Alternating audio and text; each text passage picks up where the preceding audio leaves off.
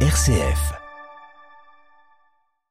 Un tiers de la population européenne est touchée par au moins un trouble du cerveau. C'est 179 millions d'individus. Alors comment accompagner ces malades, mais aussi leurs familles et les soignants, parfois seuls face à la violence d'un trouble du comportement Eh bien, l'entreprise Trianda a été sélectionnée dans le top 50 de l'entrepreneuriat impact en France. Elle propose un dispositif qui propose justement une triple solution pour y répondre. On va en parler avec le directeur et fondateur de Trianda ce soir, Elliot Bujanda. Bonsoir.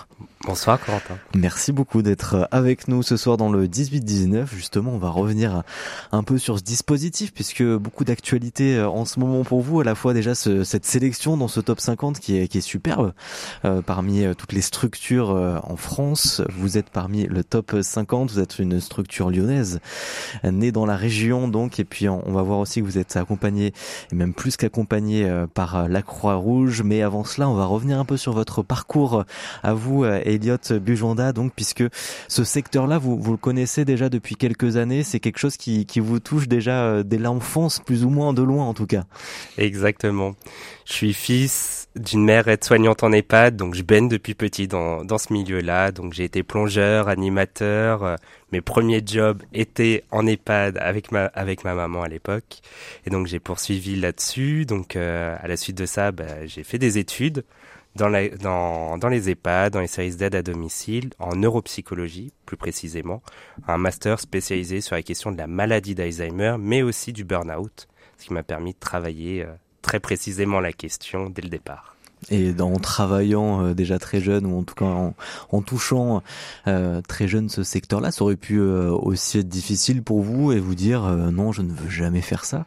Pourquoi est-ce que vous vous êtes attaché euh, quand même à, à ce secteur d'activité-là plus précisément avec voilà ces troubles du comportement qui peuvent être difficiles aussi, ces maladies mmh. aussi qui sont difficiles malgré tout?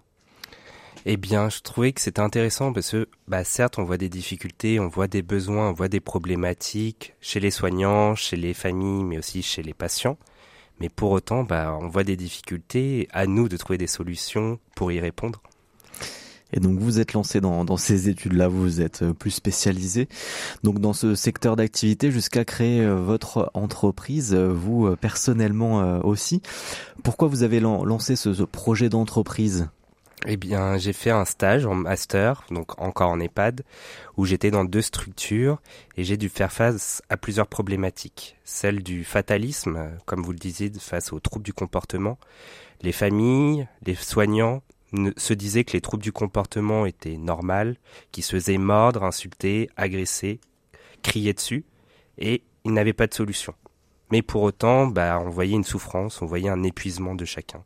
Et à côté de ça, je savais aussi que pour les patients, le fait qu'ils ne soient pas pris en charge là-dessus, ça faisait un glissement de la maladie encore plus rapide, un, une perte d'autonomie, un déclin cognitif et par conséquent un décès prématuré. Pour autant, je voyais avec mon master qu'on pouvait trouver des solutions, que ce soit sur l'orientation dans le temps, dans l'espace, sur les troubles du comportement en général, en formant les soignants, en formant les familles et en prenant en charge les résidents. Mais mes maîtres de stage à l'époque n'étaient pas de cette même idée. Hmm, donc vous avez voulu lancer votre propre euh, entreprise. Et pourquoi ce format entreprise aussi, qui est quand même particulier hmm. Eh bien, je trouvais ça. Euh, bah, J'étais accompagné sur cette question-là par euh, Ronald Pia, mais je me suis toujours dit entreprise, c'était peut-être plus simple par rapport à, l'image que j'avais de la structure pour les questions de développement. Alors les là on a pensé est-ce qu'on fait pas une association, est-ce qu'on fait pas une on s'intègre pas dans une scope, mmh. mais le modèle de l'entreprise semblait le plus intéressant, le plus raisonnable. Et donc vous fondez euh, Trianda euh, récemment finalement et durant une période qui est un peu compliquée aussi, celle du Covid, où les EHPAD sont particulièrement touchés euh, aussi. Est-ce que vous avez rencontré des difficultés majeures à, ce moment-là? Ah bah, oui. une démotivation peut-être aussi? Ah totalement. Hein. Donc nous on a vraiment commencé à co-construire en, demi, en fin 2019. Donc on a à quelques mois du Covid. Donc exactement. Ouais, Dès le départ, on s'est dit, bah, on, tout d'abord, on co-construit la solution, etc. Donc on se lance dans une grande co-construction à grande échelle avec euh, 100 directeurs d'EHPAD, avec près de 300 soignants et familles. On a tout un dispositif co-construit et bim, la vague de Covid arrive et les, sur les 100 directeurs d'EHPAD avec qui on a co-construit qu'on souhait, souhaitait expérimenter, eh bien, il en restait plus que 5 parce que beaucoup, ont, après le Covid, ont quitté leur poste, se sont réorientés dans d'autres milieux. Et donc, euh, oui, ça a été, ça n'a pas été simple, mais ça nous a permis de travailler d'autres questions, telles que bah, comment faire pour que les, soignes, les familles et les résidents puissent avoir accès aux services. Car euh, former, ça coûte cher, mais on savait qu'on ne voulait aucune famille ou résident qui ne soit, soit mis sur le bord de la route pour des questions financières. Donc c'est pour ça qu'on a trouvé des partenaires qui financent maintenant intégralement le service, d'un côté pour les familles, mais aussi pour les résidents. Près de 90% des Français actuellement ont le service remboursé euh, de Trianda.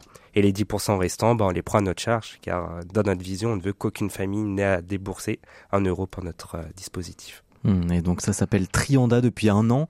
Euh, c'est vrai que le projet est encore très jeune. On voit tout ce qui vous arrive, tout le développement assez euh, rapide quand même que vous avez. Et pourtant ça, fonctionne bien. Donc Trianda qui vient de, de triade, c'est, ces trois pôles-là, euh, soignants, donc malades, et aussi les familles, les aidants.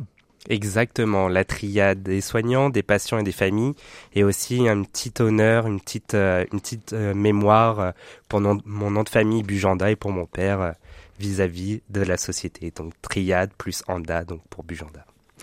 Alors quelle est l'idée de base au final de Trianda quand vous êtes sur le dossier en 2019 pendant la crise sanitaire, ou en tout cas quand elle arrive? Alors l'idée, je l'avais. du moins le sujet.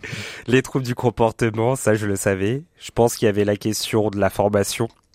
Mais tout le dispositif n'était pas encore présent dans ma tête. C'est vraiment la co-construction qui l'a amené. Ce qui s'est aussi rajouté, c'est à la base, je pensais soignant et patient, mais je pensais pas famille.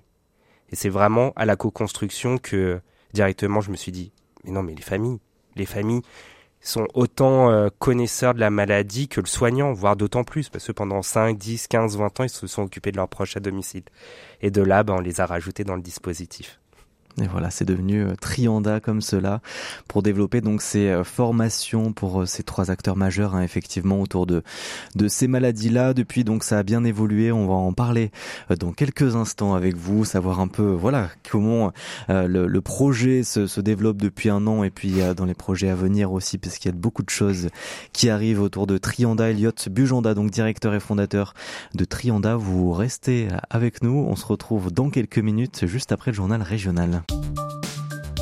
Le 18-19 l'invité. Et notre invité ce soir, c'est Elliot Bujonda, directeur et fondateur de l'entreprise Trianda. Une entreprise donc qui propose des formations pour aidants, pour malades et soignants euh, face aux troubles du comportement, pour toutes les maladies neurodégénératives. On va en parler ce soir donc bien sûr avec notre invité puisqu'il est aussi depuis quelques jours dans le top 50 des entreprises les plus impactantes de France alors que Trianda est né il y a un an à peine. Vous êtes d'ailleurs la, plus jeune euh, entreprise a fait partie de, ce top 50. Oui, oui, on est vraiment la plus jeune, à un an d'existence, alors que la moyenne était de 15 ans d'existence. C'est une belle réussite d'être dans le classement, même pas être 50e, on est même 22e ou 23e et troisième de France sur euh, l'impact en santé. Donc euh, c'est triplement une euh, une belle victoire. Et donc ce top 50 et cette sélection de Trianda était aussi donc avec beaucoup d'acteurs qui, qui font ce top 50 hein, pour vraiment on est sur quelque chose de, de sérieux et une évaluation qui qui est très sélective. Totalement, oui. Ils sont, il y a tout un travail d'audit de, des indicateurs d'impact, comment les indicateurs sont récoltés, comment ils sont évalués, sur quelle euh, base, quel est l'échantillon représenté et surtout euh, quelle est la robustesse du projet, de la solution, de son impact. Et tous ces éléments-là sont audités par un cabinet de conseil euh, sans conflit d'intérêt qui est extérieur à Care News qui s'en occupe. Et donc Marlène Schiappa était là euh, aussi pour euh, remettre et être en lien avec toutes ces entreprises, hein, secrétaire d'État de l'économie sociale et solidaire et de la vie associative euh, en France. Donc c'est aussi une renommée importante que ce prix. On va le voir, c'est pas le seul, puisqu'il y a aussi un, accompagnement de la Croix-Rouge française qui est assez important. Mais avant cela, on va entrer un petit peu plus dans le dispositif. On a compris un peu avec vous avant le journal comment était né le projet, votre votre parcours, Elliot aussi qui baignait dedans depuis des années. Mais donc, quelle est vraiment cette idée, ce, dispositif concrètement pour le présenter à, nos auditeurs? Parce qu'on a parlé de formation. Quelle est cette formation concrètement, Elliot alors déjà pour euh, pour résumer, c'est qu'on a vraiment changé le paradigme de la formation des maladies neurodégénératives pour les soignants, les familles et l'accompagnement des patients. On parle de quelles maladies peut-être? On peut le préciser aussi parce que les, les maladies neurodégénératives, il y en a plusieurs. Euh, voilà, quel est, euh, quels sont les malades que vous touchez plus mm. particulièrement? Alors en grande majorité, ce sont des malades atteints de la maladie d'Alzheimer. Après, on a aussi des malades atteints de la maladie de Parkinson. Et après, certains établissements, on travaille aussi sur des problématiques de maladies psychiatriques, telles que la schizophrénie, le TOC ou autres. Et après, on a des, la question de l'handicap aussi qui rentre en jeu, avec certains handicaps mentaux et intellectuels. Et donc, au niveau du dispositif, c'est assez simple. C'est en fait, avant de faire quelque soit, quelques formations ou autres, on va dans l'établissement et on rencontre chaque professionnel. Les soignants, donc les soignants, les infirmiers, les dames, euh, les dames de ménage, donc les ASH, les, personnes de l'accueil, les animateurs, les directeurs d'EHPAD et de structures pour vraiment identifier l'ensemble de leurs besoins, de leurs problématiques et leurs besoins d'accompagnement et de formation. Et à partir de ce diagnostic, bon, déjà on évalue aussi notre futur impact sur le risque de burn-out, sur l'épuisement professionnel, sur les questions d'absentéisme, d'accident du travail, de turnover, sur le bien-être, sur la souffrance. Et à partir de ce diagnostic, on réalise un rapport où on va proposer une proposition de formation sur mesure adaptée aux besoins qui va porter sur trois modules de formation, soit sur des modules assez intensifs de 7 heures, soit sur des modules plus courts, mais vraiment très concrets. On souhaite vraiment être pas sur du théorique, mais être sur du pratico-pratique. C'est-à-dire? Eh bien, en fait, on va prendre bah, Marie de l'EHPAD qui va pas, qui va vivre des hallucinations. Eh bien, au lieu de, au, lieu de parler d'hallucinations, on va parler des hallucinations de Marie. Dans quel contexte il se réalise? Est-ce que c'est le matin à 8 heures du matin au moment des médicaments? Est-ce que c'est à 20 heures au moment du coucher? Est-ce que c'est à 3 heures du matin euh, pendant qu'elle euh, qu'elle déambule dans l'établissement? L'ensemble de ces informations, grâce au diagnostic, on les a. Et donc on va pouvoir travailler d'où vient le trouble du comportement et voir les solutions qu'on peut mettre en place tout en formant à comment gérer l'hallucination de Marie euh, euh, résident de l'établissement. Et ces informations-là, on peut pas les avoir sans un diagnostic, on peut pas faire de la formation sans ça.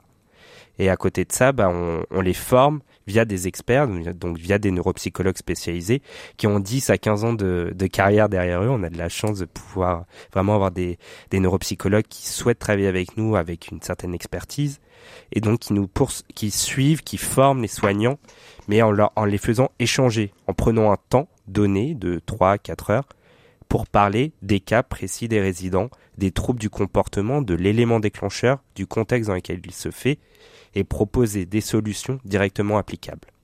Avec ces trois acteurs, encore une fois, euh, malades, aidants et soignants Exactement. Pour le patient, plus précisément pour le résident, on, en fait, on met en place même un outil que les soignants et les familles peuvent utiliser, où ils peuvent recenser le trouble du résident, donc savoir si, bah encore Marie, c'est à 8 heures du matin, qu'elle a des hallucinations ou de l'agressivité. C'est pour ça que la, formation est importante. Car ils peuvent identifier plus facilement le trouble, identifier l'élément déclencheur, le verbaliser et l'annoter dans notre euh, calendrier qui ressemble à un semainier. En fait, on a fait très simple. On ne peut pas faire compliqué, encore une fois. Du lundi au dimanche, de minuit à 23 heures, où ils annotent du trouble du comportement. Et grâce à ça, on sait sur une semaine ou deux si le trouble arrive au même moment ou euh, de la même manifestation. Et ainsi mettre en place une prise en charge si la formation ne suffit pas. Donc on forme pour améliorer les pratiques et on prend en charge pour aller encore plus en profondeur si le trouble est trop chronique. Vous êtes sélectionné dans les 50 structures les plus impactantes en France. En quoi c'est innovant? Parce que c'est vrai qu'on pouvait, euh, on pourrait se dire que ça existait déjà ce genre de formation, mais ça n'existait pas. Et non, c'est ça le gros problème, c'est que oui, on est dans de la formation, on est dans de l'accompagnement, mais globalement, en fait, actuellement en France, on est sur euh, un paradigme, j'appelle ça un paradigme de la formation catalogue, où en fait, on peut former des gens en une journée, en deux jours, en trois jours, donc en 21 heures, sur des questions simples ou des questions très complexes. Mais vous comprendrez rapidement qu'on ne peut pas former des, soignants à une maladie si complexe que la maladie d'Alzheimer ou tout type de maladie ou handicap, comme on formerait euh, des salariés d'une entreprise sur euh, la formation incendie. Ce n'est pas la même pratique, pas la même manière d'agir. Et, donc c'est vraiment ça, c'est de prendre en fait la, la maladie comme un vrai cas, une vraie problématique et agir dessus. Et après, il y a bien sûr aussi notre suivi sur 6 à 9 mois qui est important dans, ce dispositif. Mmh, donc vous avez collaboré et depuis un an avec la Croix-Rouge française dans le cadre de leur programme Bien vieillir. Euh, là aussi c'est quand même important puisque vous faites partie des deux seuls lauréats hein, de, la Croix-Rouge française. Donc euh, là l'heure est au bilan puisque vous avez euh, donc présenté votre bilan il y a quelques jours devant la, Croix-Rouge française pour savoir si elle continue à vous accompagner financièrement et développer aussi. Comment ça s'est passé cette, cette rencontre là eh bien, cette rencontre, elle s'est déjà très bien passée. Déjà, c'était un super accompagnement pendant un an. Je souhaite le mentionner encore une fois. Vraiment, l'accélérateur d'innovation sociale de la Croix-Rouge française et de Nexem, donc 21, c'est vraiment un programme qui nous permet de de travailler en fait avec un grand compte, avec un grand groupe tel que la Croix-Rouge française qu'on connaît tous, mais surtout découvrir comment il fonctionne comment fonctionne chaque pôle, comment fonctionnent aussi les établissements et quelle est leur relation qu'ils ont. Et grâce à eux, on a pu avoir beaucoup d'établissements qui souhaitaient travailler avec nous. On avait une vingtaine d'établissements. Pour une question d'enveloppe financière, on a dû faire un choix. On a eu une dizaine d'établissements qu'on a choisis. On a créé trois pôles dans trois régions différentes. Et c'est quoi les établissements un petit peu? Parce qu'on a parlé des EHPAD, mais euh, il y a quoi d'autre? Eh bien, on a développé grâce à la Croix-Rouge française aussi le domicile avec les SIAD, les SAD, donc les services d'aide et d'accompagnement à domicile et services infirmiers à domicile, mais aussi les dispositifs vivre à la maison, qui est un peu, euh, pour faire très simple, un dispositif entre deux où les familles peuvent amener leurs euh, proches pendant une journée ou plusieurs jours au sein de l'établissement pour qu'il soit accompagné par des, par des intervenants quand il est un peu plus autonome. Et pour le bilan, bah, il était très positif. C'était qu'on bah, on on était en contact avec différentes structures de, de la Croix-Rouge, différents référents, des grandes têtes, on va dire des grandes têtes pensantes de la Croix-Rouge, qui nous ont bah, validé le besoin. Donc ça, on était content, on avait pu le valider en établissement, mais le siège avait conscience aussi de ces besoins-là, parce que les personnes qui sont au siège de la Croix-Rouge, eh bien, c'est des personnes du terrain. Hmm. C'est pas des personnes qui ne connaissent rien. Ils savent la problématique des troubles du comportement. Et donc euh, le grand point positif, c'est que l'impact était là. Nous, ça nous a donné des billes. Et euh, la grande nouvelle que je peux vous annoncer, c'est que il y a un avis positif pour un, pour un déploiement euh, très prochainement. On, a, on attend les détails, mais on a des bonnes, euh, des bonnes certitudes pour le déploiement à plus grande échelle de Trianda au sein de la Croix-Rouge française. et hmm, eh ben super. Et dans la région Auvergne-Rhône-Alpes, par exemple, s'il y a des auditeurs qui nous écoutent, est-ce qu'on peut participer à ces formations et de quelle manière? Totalement. Oui, en fait, on est euh, s'il y a des auditeurs qui ont un proche atteint de la maladie hmm. d'Alzheimer ou de tout type de maladie ou de handicap, on peut vraiment vous accompagner pour créer des groupes de formation avec d'autres aidants, donc euh, qui partagent la même problématique que hmm. vous, avec le même type de, handicap ou de maladie. Et donc, euh, vous pouvez nous contacter directement. Donc, euh, je peux vous donner mon numéro de téléphone au 06 32 85 98 26, au 06 32 85 98 26, ou sur notre site internet trianda.org ou sur euh, notre adresse mail direction trianda.org. Et pour et pour les pour les formations, on peut le faire à Lyon même mmh. ou en périphérie.